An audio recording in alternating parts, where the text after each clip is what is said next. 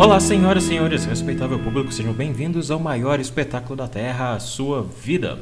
Aqui, Júlio Dash, hipnotista, hipnólogo, hipnoterapeuta, tanto faz. E é importante que eu trabalho com hipnose clínica. É, tem um grupo no Telegram chamado Hipnose Conversacional e Clínica, é, ao qual você pode entrar gratuitamente, sai lá, se você tiver o Telegram, e entrar no grupo. Bom, o assunto de hoje aqui do Hipopotizando, né, esse podcast que mal conhecemos e já consideramos pacas, vamos falar sobre o tão controverso livro O Poder do Subconsciente, do Joseph Murphy. Tá? É, eu vou, na verdade, trazer uma explicação histórica para explicar de onde o, o Joseph tira essa ideia e por que que ela não tem fundamento nenhum, tá? É, só para já deixar claro aí, você depois não falar que ouviu o, o podcast inteiro achando que eu ia falar que é um excelente livro e no fim é, te decepcionei. Então é, não precisa esperar que eu vá elogiar o livro aqui. Mas vamos começar é, na antiga Grécia com Platão, acho que mil, que mil, lá 400 e tanto antes de, de Cristo. Platão desenvolveu a ideia de a, a teoria das ideias é, ou a teoria das coisas, se eu não me engano. Mas eu sei que é a teoria das ideias, mas tem um outro nome, que se eu não me engano é a teoria das coisas. Onde Platão desenvolveu o seguinte pensamento: o importante e fundamental no mundo é o que não é físico, tá? É o conhecimento, não é o prédio, é o saber construir um prédio, é a matemática que possibilita construir um prédio.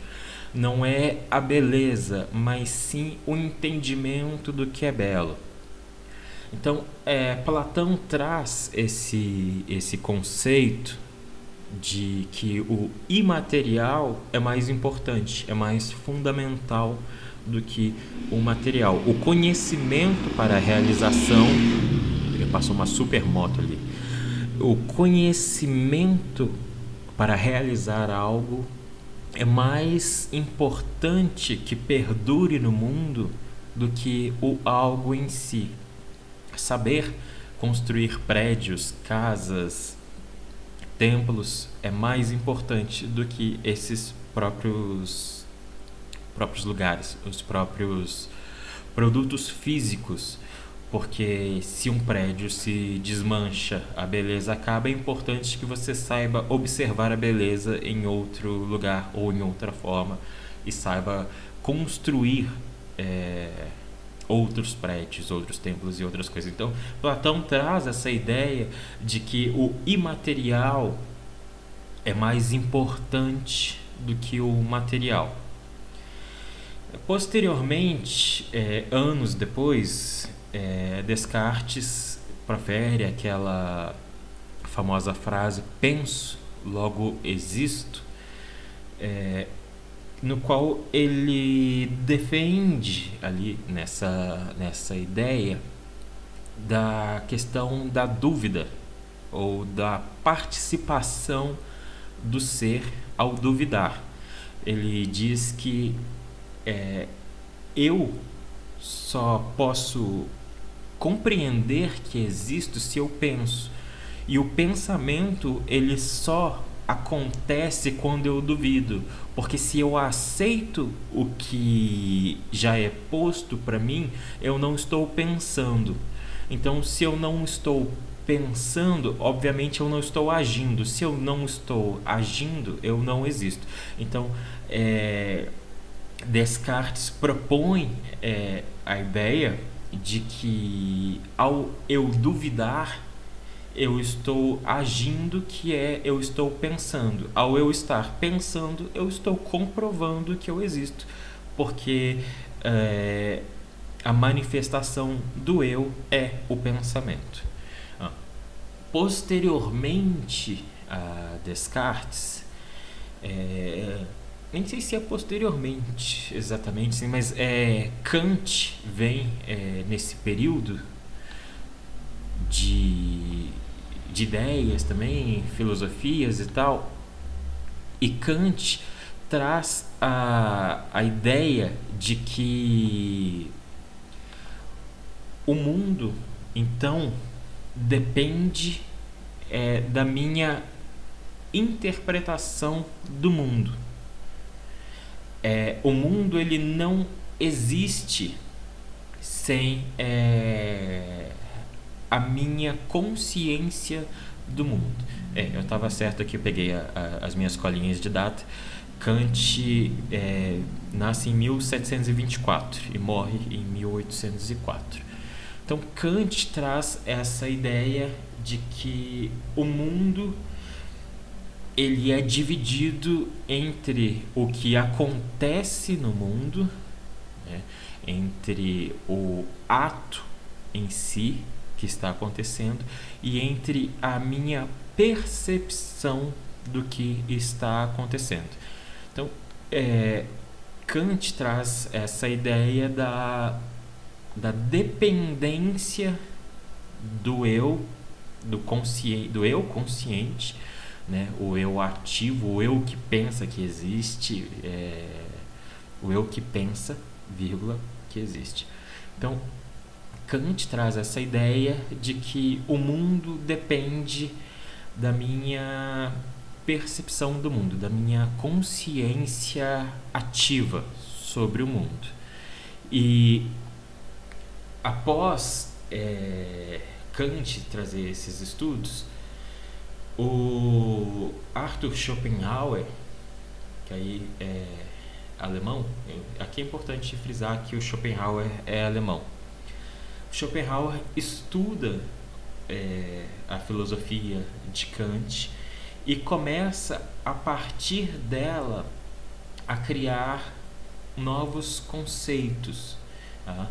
É, o Schopenhauer ele entende aí, e posteriormente publica um livro é, que é o, o mundo como é, a manifestação do do eu. Eu peguei o nome direitinho, que é para eu não ficar falando assim, que caso você queira pesquisar sobre o, o, o livro, você pode é, ler esse livro. Ele lança esse livro em 1819, se eu não me engano, que, é que eu peguei as datas certinho. O mundo como vontade e representação. É, então, o Schopenhauer traz essa ideia é, complementar a de Kant, ele parte do princípio é, dessa visão de, de Kant de que o mundo não existe é, senão a minha percepção dele. E assim por mais que existam inúmeros seres pensantes e cada um com a sua representação e quando eu morrer o mundo continua existindo para você mas quando eu morrer, o mundo que eu conheço deixa de existir para mim. Esse barulho que você ouviu aí foi a minha cadeira. Se você ouviu o primeiro podcast, você sabe que eu estou correndo um grave risco de vida sentado nessa cadeira que ela quase cai toda vez que eu faço um movimento brusco. Mas continuaremos usando a cadeira. Então, é Schopenhauer traz aí essa ideia do mundo como uma representação. Ele é um ponto de vista e, e ele tem é, essas duas partes que são necessárias e inseparáveis. Isso é trecho do, do livro dele, que é uma parte da realidade é o objeto e a outra parte é o sujeito que o contempla. E esse objeto, ele não é apenas uma coisa física, ele pode ser uma experiência também a qual acontece. Mas esse objeto que é o observável, ele depende de tempo e espaço. Enquanto o sujeito em si não é, necessita do tempo e do espaço, porque a observação do sujeito ela pode vir a reacontecer em outros momentos. Então, existe a realidade palpável, a qual é o objeto que ocorre no aqui e agora, e existe o sujeito que observa a realidade acontecendo no aqui e agora. Mas, pela percepção do sujeito, essa, esse objeto ele pode ser relembrado em algum momento ou reimaginado. Então, o mundo depende aí da ideia que eu trago do mundo ou que eu construo do mundo, tá? É, e aí, por que, que eu falei que é importante é, frisar que Schopenhauer era alemão? Porque Schopenhauer é, ele lança esse livro em 1819, é, 30 e poucos anos antes de Freud nascer. Quando Freud nasce, Schopenhauer já já está quase morrendo assim. Schopenhauer morre, morre quando Freud tem 4 anos de idade. Então, as obras de Schopenhauer já tinham sido publicadas. E quando Freud vai estudar, é, vai é, é, se tornar um acadêmico, ele acaba lendo as obras de Schopenhauer.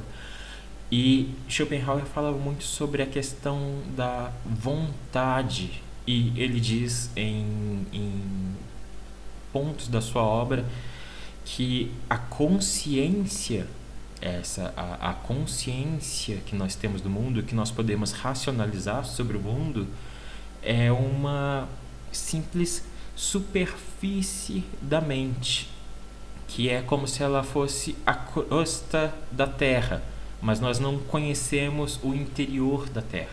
Então a mente ela teria essa crosta que é a consciência, mas nós não teríamos acesso ao que viria abaixo dela.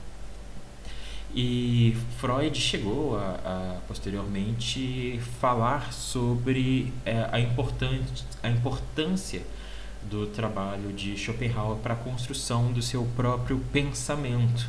Né? Que Freud ele estuda medicina, ele faz é, a especialização, ele se torna um neurocirurgião, então ele entende a parte fisiológica do cérebro mas ele passa a perceber com a, a tecnologia que se tinha na época, com o acesso que se tinha na época, que a medicina naquele ponto não era capaz de explicar tudo o que acontece na mente da pessoa, ou tudo que leva a pessoa a viver, a sofrer, a ser triste e essas coisas todas. Então, que deveria haver um outro aspecto ao qual deveria ser levado em consideração.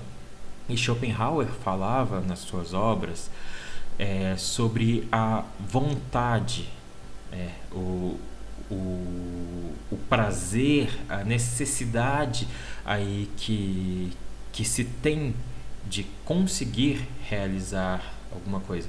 Que a vontade seria uma raiz metafísica do mundo e da conduta humana. Ah, mas a vontade, ela é a causa de todos os sofrimentos. No entanto, ele é, acreditava aí que viver era basicamente uma experiência de dor, a qual as pessoas tinham momentos de prazer para fazer uma fuga dessa realidade. E ele acreditava, inclusive, que é, o amor não existia. O amor era um, uma forma irracional aí de se manter a existência. Tá? A existência do, do homem dependia da reprodução e o amor era uma uma coisa irracional, uma vontade que o, que o levava a buscar o, o prazer, no caso o sexo é, era o prazer, para que a, a espécie continuasse existindo. Então, é, Schopenhauer traz essa ideia de que o ser humano ele não tinha um controle sobre a vontade e que essa vontade é o que moldava o mundo da pessoa.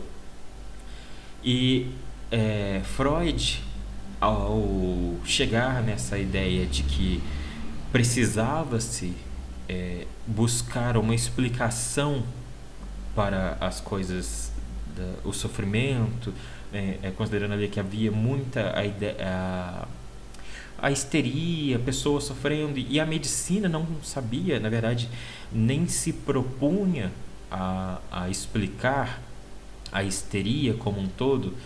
E aí Freud conhece Charcot e vai e, conhecer a, a hipnose, e daí ele começa a compreender ali que através da hipnose é, Charcot tinha alguma forma de acessar algo na mente da pessoa que até então ele não compreendia que existia e isso mudou a forma dele de ver o mundo e ele junta com essas ideias de Schopenhauer, de Kant, de todos os outros e pensa assim, ok, existem as coisas as quais eu estou ciente que existem. Tá? É, existem essas experiências as quais eu passei, essas experiências as quais eu me lembro que formaram o eu.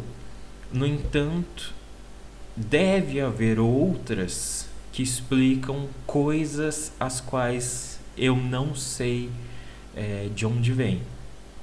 Então ele pega ali o termo Bewusstsein, que é ciente em alemão, e coloca o um, unbewussten, que aí é um não ciente. Então Freud cria aí um termo para uma ideia que já existia, que foi meio que estabelecida por Schopenhauer em cima da ideia do Kant para essa profundidade do pensamento humano, né? É, atravessando essa crosta da Terra, aí como Schopenhauer diz, a crosta do pensamento da consciência, o que está além da consciência. Então, é, Freud traz essa ideia de que é algo além da consciência, né? Esse o, o qual eu não estou ciente e passa a buscar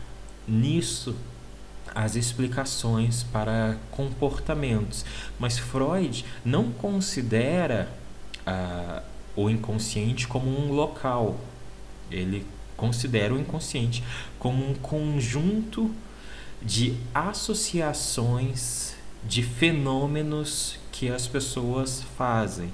Então, algo acontece é uma experiência ao qual eu tenho um estímulo, uma resposta ao qual eu aprendo algo com a determinada experiência, mas ao longo do tempo eu vou deixando de me lembrar de onde essa experiência acontece e eu fico apenas com o aprendizado. Então, uma criança que passa por, sei lá, uma experiência, vamos supor que ela apanhe, dos pais porque ela falou alto em, em um determinado momento. A criança estava lá na festa, a família reunida e tal, pai, mãe, tio tia, avô e não sei o que, a criança grita um palavrão. É, e aí o pai vai lá e dá um tapa na criança.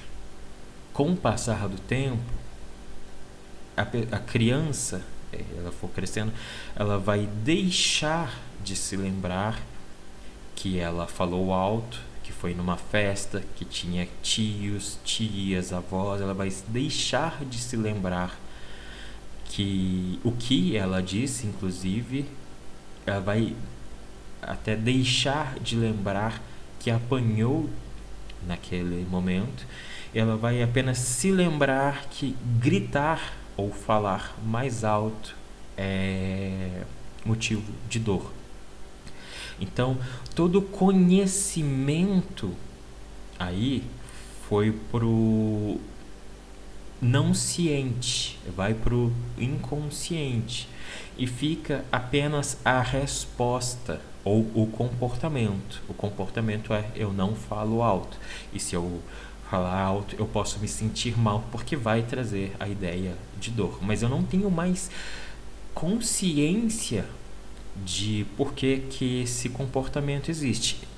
Então, não é que Freud propõe que há essa, esse local ou a mente inconsciente, mas há processos inconscientes, ou seja, processos que me dão respostas, é, as quais vão levar a um estado emocional ou a um comportamento ou até mesmo a formulações de ideias, respostas aí é, para situações as quais eu não sei mais a causa. Então há esses processos que estão acontecendo na mente, as quais eu não sei mais a razão. E isso é o inconsciente, é esse conjunto de associações as quais fazemos aos aprendizados, às respostas, as quais nós não nos lembramos de onde vem. O inconsciente, então, é esse essa manifestação da mente a qual não se não se tem não é que não se tem acesso, mas elas não são consideradas mais importantes. O que ficou importante foi o aprendizado, foi a, a causa e resposta, ou estímulo-resposta. O resto foi perdido. É, nisso, Freud coloca também no inconsciente a questão do desejo, um desejo reprimido, algo que eu quero, mas eu não admito publicamente, é, por vergonha, talvez por pressão da sociedade, alguma coisa do tipo esses desejos eles vão ficando reprimidos.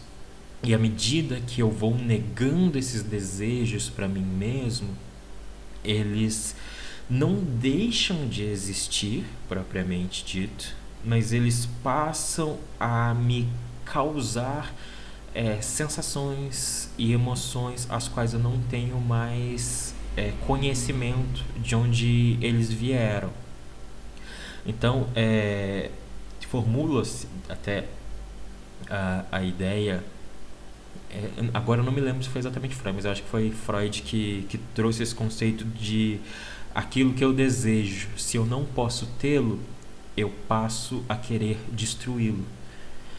Porque o desejo passa a, ao longo do tempo, à medida que ele é reprimido, a se tornar é, causa de dor. Então, é, há a vontade de destruir o objeto de desejo. E isso é inconsciente, porque eu não me lembro mais, inclusive, até que eu o desejava, porque eu coloquei outros pensamentos que eu fui automatizando e colocando por cima de que aquele pensamento não me fazia bem, eu passo a negá-lo. Então, o processo do pensamento é, consciente ele pode se sobrepor a esse inconsciente que seria um pensamento contrário, mas ele vem tão rápido que eu nem mais me torno ciente de que eu o desejo, mas eu me torno consciente de que eu quero destruí-lo. E aí é, é, onde ocorrem vários problemas emocionais aí na, nas pessoas.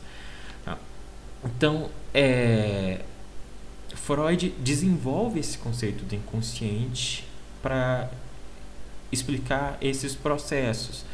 Inclusive, tem a concepção de transferência. Por que, que eu não gosto de alguém à primeira vista? Ou por que, que eu gosto de alguém à primeira vista? Assim que eu conheço uma pessoa, eu faço, nossa, que pessoa sensacional, mesmo sem ter um tempo de experiência com ela para poder é, dizer racionalmente, essa pessoa é legal. Porque eu associei ali inconscientemente trejeitos, tons de voz, talvez um, uma característica, sei lá, a cor dos olhos ou a sobrancelha, um movimento de mãos, um conjunto de palavras que aquela pessoa diz que é semelhante a outra e a qual essa outra pessoa eu tenho uma estima ou um desprezo.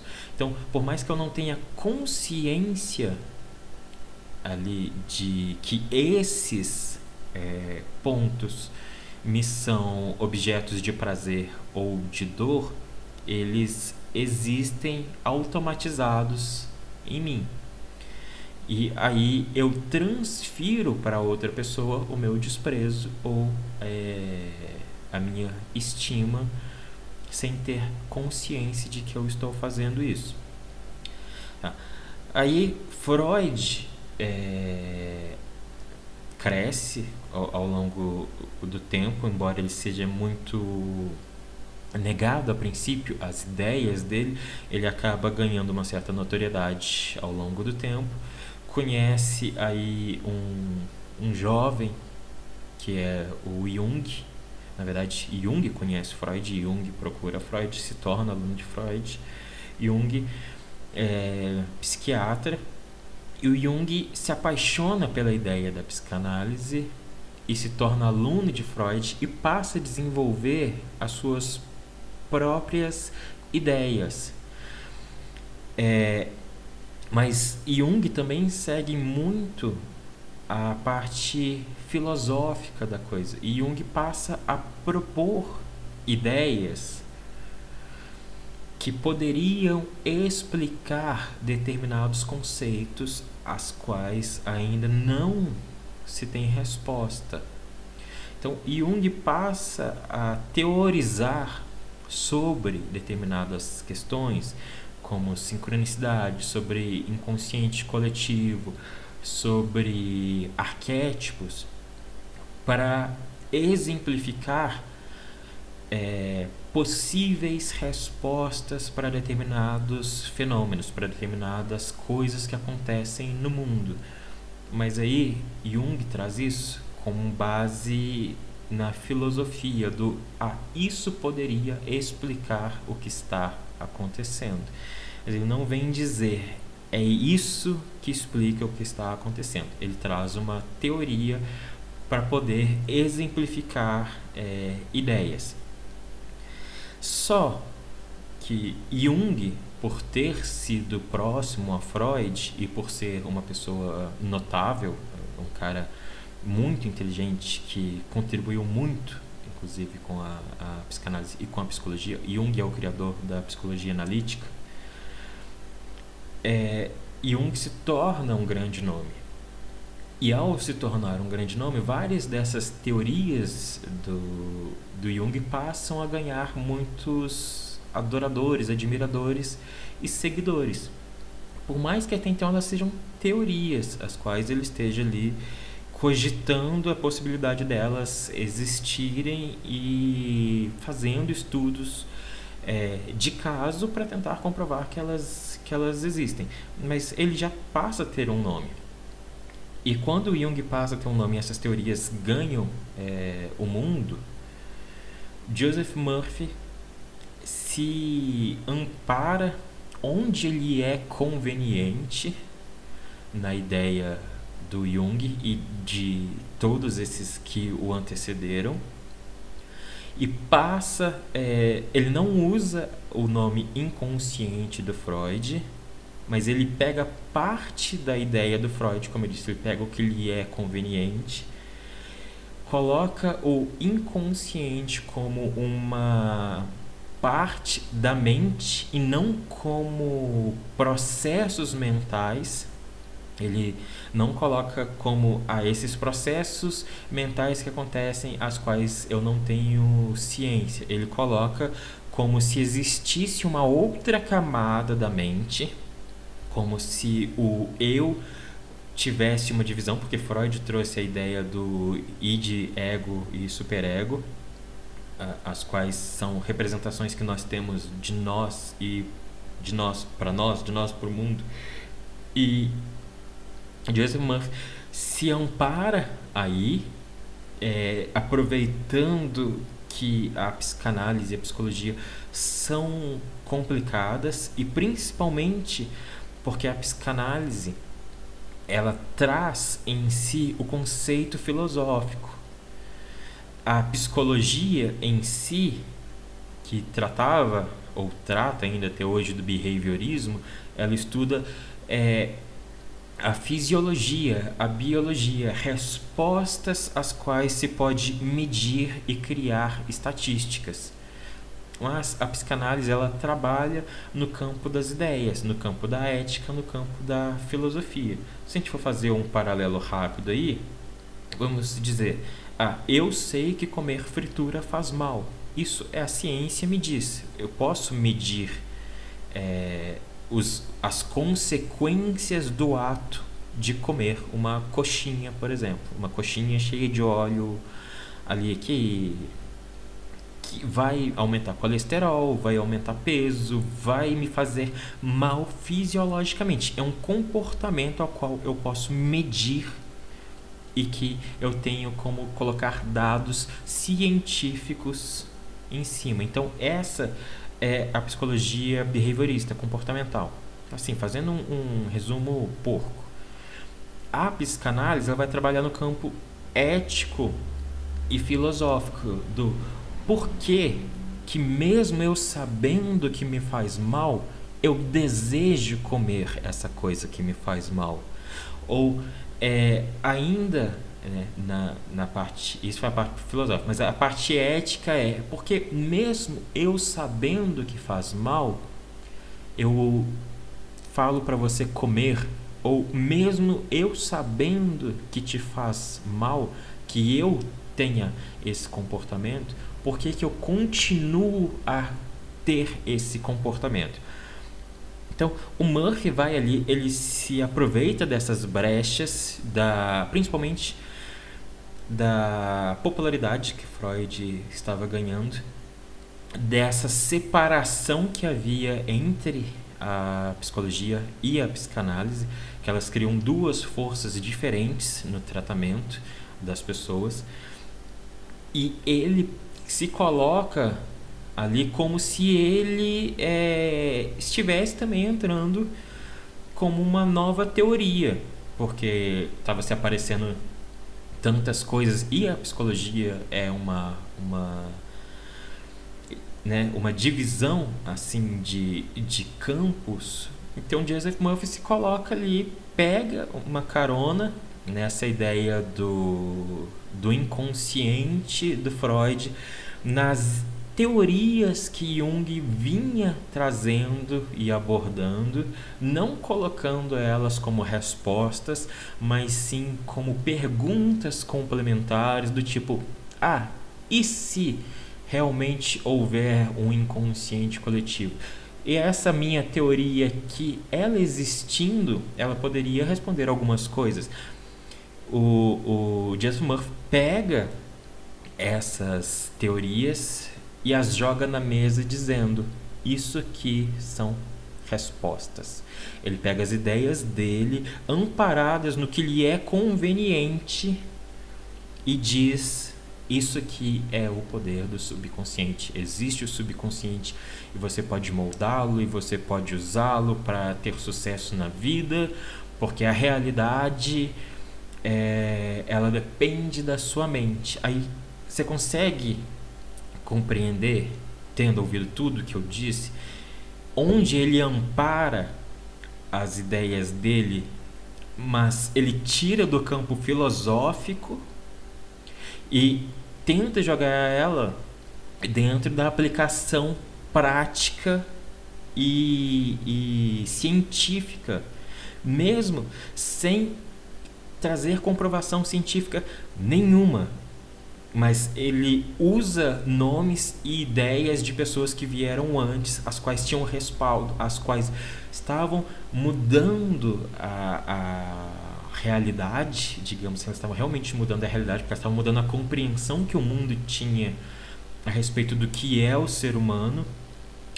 E ele se recosta facilmente em cima dessas pessoas, desses nomes, dessas teorias, pega o que lhe é conveniente, ignora todo o resto que deixa aquilo apenas no campo das ideias como possíveis respostas, possíveis questionamentos, aos quais vão depender de estudos aprofundados.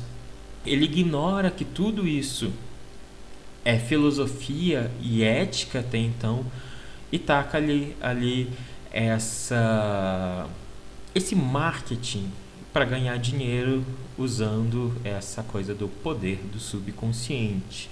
Então, assim, o poder do subconsciente é um livro pseudocientífico, mas é você, ah, mas eu conheço pessoas que se beneficiaram porque existe o efeito placebo. O efeito placebo é, eu não vou falar sobre ele aqui agora, mas é um efeito que intriga ciência e que vem sendo estudado há muitos e muitos anos, mas é reconhecido pela ciência. Então, existem pessoas que se beneficiam do poder do subconsciente, do livro Poder do Subconsciente? Sim, porque alguns casos delas é, não dependem de outros fatores além delas mesmas. O pensamento positivo, ele tem algum valor? Sim. Ele tem um, um, um valor que é o seguinte: se eu achar que nada vai dar certo, eu não vou tomar uma ação, eu não vou sair da minha cama para fazer as coisas. É, ah, tem uma entrevista de emprego. Se eu ficar pensando, ah, eu não vou conseguir esse emprego, eu não vou sair de casa. A partir do momento em que eu acredito que eu posso conseguir esse emprego, eu vou sair de casa. Se eu for lá e for contratado, eu vou falar assim: nossa, o meu pensamento positivo me possibilitou esse emprego. Mas não é o pensamento positivo, foi a ação referente ao pensamento ao qual eu tive. Mas mesmo assim, é, o ser humano ele vai buscar coerência.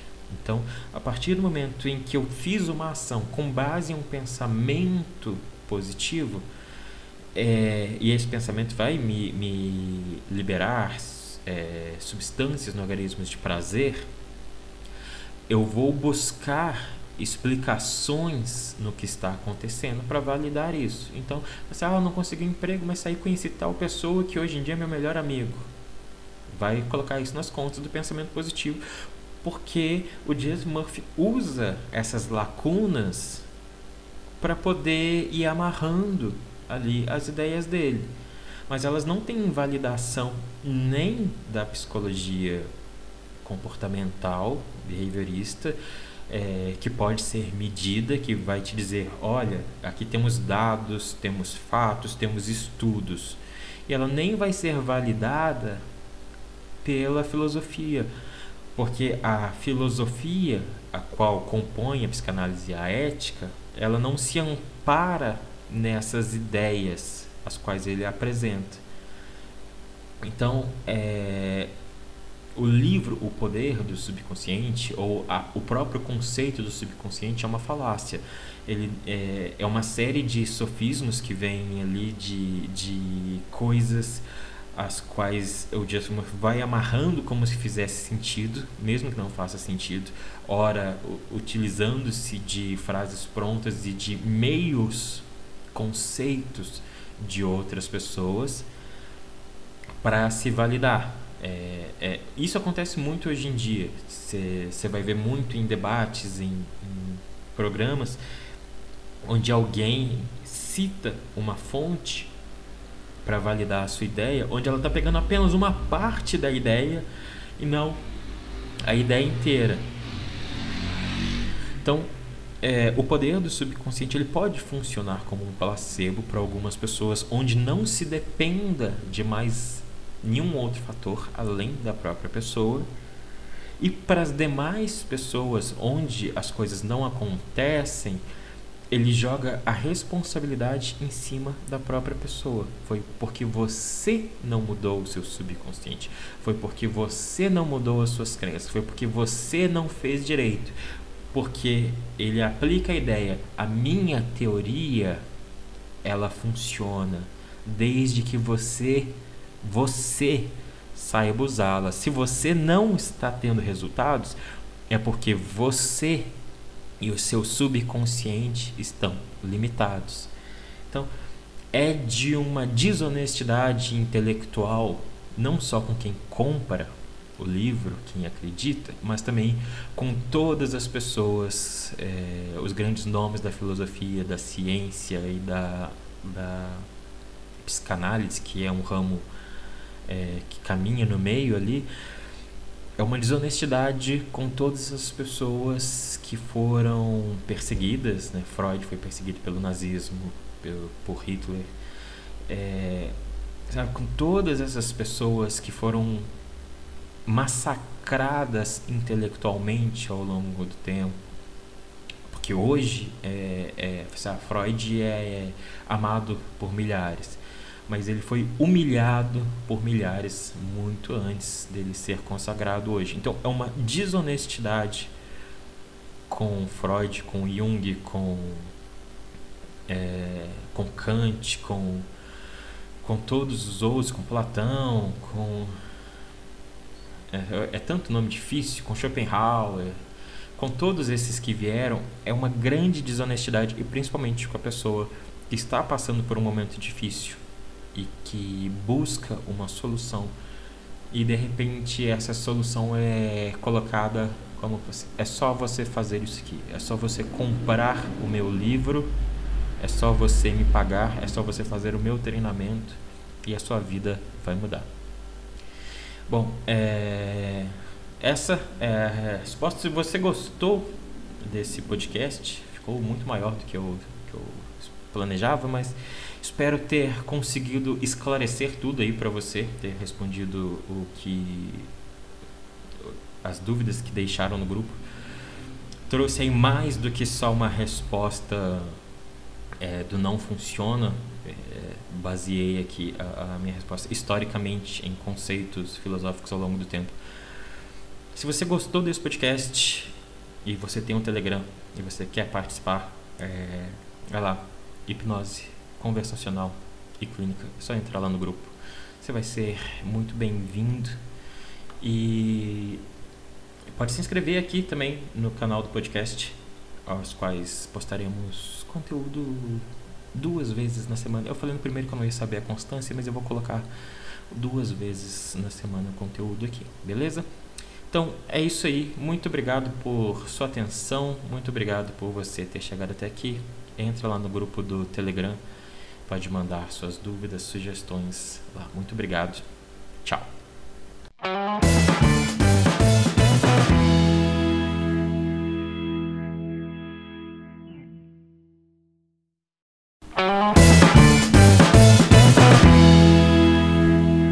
Eu não tenho heróis e nem pretendo tê-los. Aliás, eu destruí todos os heróis que eu já tive. Heróis não pensam em desistir, não sangram, eles não têm vontade de chorar quando tudo fica difícil demais. Não, quem faz isso sou eu. Eu parti todos os meus heróis em pedaços e eu sugiro que você também o faça. Assim, saberá que os heróis não existem, são todos uma farsa. No entanto, não nego que o mundo precise deles. Eu preciso deles. Então, por que eu me nego a tê-los? A resposta é um tanto egoísta. Heróis têm virtudes que eu jamais terei, e eu tenho falhas que heróis jamais terão. Exatamente por eu não poder ser um herói que eu os destruo. Mas, de fato, o que é o herói, se não uma máscara ou um símbolo? Todos os heróis são, no fim, uma farsa mas você só verá a fraude se os destruir. Isso pode ser feito tanto com heróis reais quanto com fictícios. Senna foi o maior piloto de Fórmula 1 da sua época e para muitos ainda é e continuará sendo melhor. Mas por trás do Senna temos o Ayrton. Cabeça dura, obcecado, agressivo, disposto a arriscar a vida para alcançar o seu maior prazer, vencer. Essas características não compõem um herói, mas o resultado que essas forças proporcionaram transformaram Senna em um herói. O mundo chorou por Senna em 1994. Sua família ainda chora por Ayrton em 2020. Na ficção, não difere tanto da realidade. Batman é o herói destemido, que todos amam, o herói que enche cinemas, mas é a mente atormentada pela dor e pela perda de Bruce Wayne que Batman pode existir. Na década de 90, os quadrinhos, a morte do super-homem foi um marco. O mundo noticiou sua morte. Inclusive, jornais e revistas reais comentaram o ocorrido. Crianças com camisas com um S no peito choraram. Adultos, dentro e fora das HQs, lamentavam a morte do maior herói do mundo, o Super-Homem, aquele que todos admiravam. Mas no Kansas, Clark Kent teve um enterro simbólico. Contou apenas com seus pais. Uma caixa de papelão com algumas fotos e recorte de jornal. A morte do super-homem ofuscou a morte do homem que se sacrificou para que o mundo tivesse um herói. Chaplin, Elvis estão entre os maiores nomes da arte desde que apareceram, mas foram seus tormentos, seus medos, suas dores que os fizeram grandes. No entanto, ninguém chorou com eles, choraram por eles. Todos os heróis só se tornaram heróis depois do ponto onde muitos desistem, só após continuar, mesmo sem a garantia de saber se chegariam a algum lugar. Isso porque a dor de permanecer onde estavam era maior que a dor que o mundo lhes infligia quando tentavam caminhar. A propósito, se você quebrar os heróis, ver homens e mulheres antes de se tornarem símbolos, verá a dor que o mundo lhes deu. Eles choraram, sangraram, foram humilhados, pensaram em desistir. Muitos foram chamados de burros, inúteis, fracassados e ouviram para que eles realmente desistissem. E quando, apesar de tudo, conquistaram a glória, os mesmos que tentaram sufocar os endeusaram, os chamaram de gênios, de únicos, de inovadores, de heróis. Eu não tenho heróis, porque eu jamais poderia ser um, mas eu tenho modelos, os nomes que precedem os títulos, os símbolos, os nomes que sangraram e ainda assim continuaram. Eu não posso ser um herói, porque um herói só existe se o mundo permite. Eu não posso ser um herói, mas eu posso me manter tentando ser igual ou melhor a essas pessoas que fizeram que o mundo chamava de impossível. Bom, eu sou o Júlio Dash e esse é o Hipopotizando, o terceiro episódio do nosso podcast, oferecido pelo grupo Hipnose Conversacional e Clínica do Telegram. E bom, eu gravei esse áudio para que você que está querendo aprender, está se desenvolvendo, seja na área que for, mas chegou aqui, que você não tem heróis, não idolatre ninguém. Não porque essas pessoas não mereçam ser admiradas, mas porque quando você as coloca num pedestal, você só vai olhar para o que elas conquistaram e não, pelos que ela, não pelo que elas passaram. É importante que você saiba o que elas passaram, o que elas sofreram, porque isso vai ajudar você quando você sofrer, quando doer, quando você pensar em desistir porque nem sempre vai ser fácil. Na verdade, na maior parte do tempo vai ser muito, muito difícil. Então, continue tentando. Se você acredita mesmo em você, se você acredita mesmo que você pode. Às vezes você vai precisar tirar um tempo, um dia, dois, talvez um mês, um ano, dois anos, não sei. Às vezes você vai precisar parar colocar a cabeça no lugar, se reorganizar. Faça isso. Se mantenha saudável. Não queira ser um herói. Queira ser uma pessoa que, apesar de tudo, fez o que devia ser feito, o que queria fazer, o que precisava fazer. Se você sente que você tem algo a realizar, Esquece o que as outras pessoas dizem, ignora. Acredita em você. Como eu disse, nem sempre vai ser fácil. Às vezes você vai ter que se afastar das pessoas, inclusive pessoas que você ama. E isso não é fácil. Mudar de uma cidade, buscar novas formas, se afastar de amigos. Porque às vezes um amigo acha que está fazendo o melhor para você, te dizendo para desistir. Porque talvez ele não enxergue o potencial que você enxerga em si mesmo. Porque talvez ele tenha desistido dos sonhos, tenha se acostumado com o que o mundo diz que ele é. Mas se você realmente acredita, fora de todos os clichês de, de motivação, se você realmente acredita, se você realmente acorda à noite pensando no que você quer conquistar. Se você se pega pensando no meio do dia que a sua vida tem de ser diferente, que você nasceu para ser algo maior, não se curve ao mundo, mas não queira ser um herói, porque heróis têm virtudes que nós jamais teremos. Sejamos Bruce Waynes, Clark Kents, Ayrtons, Charles.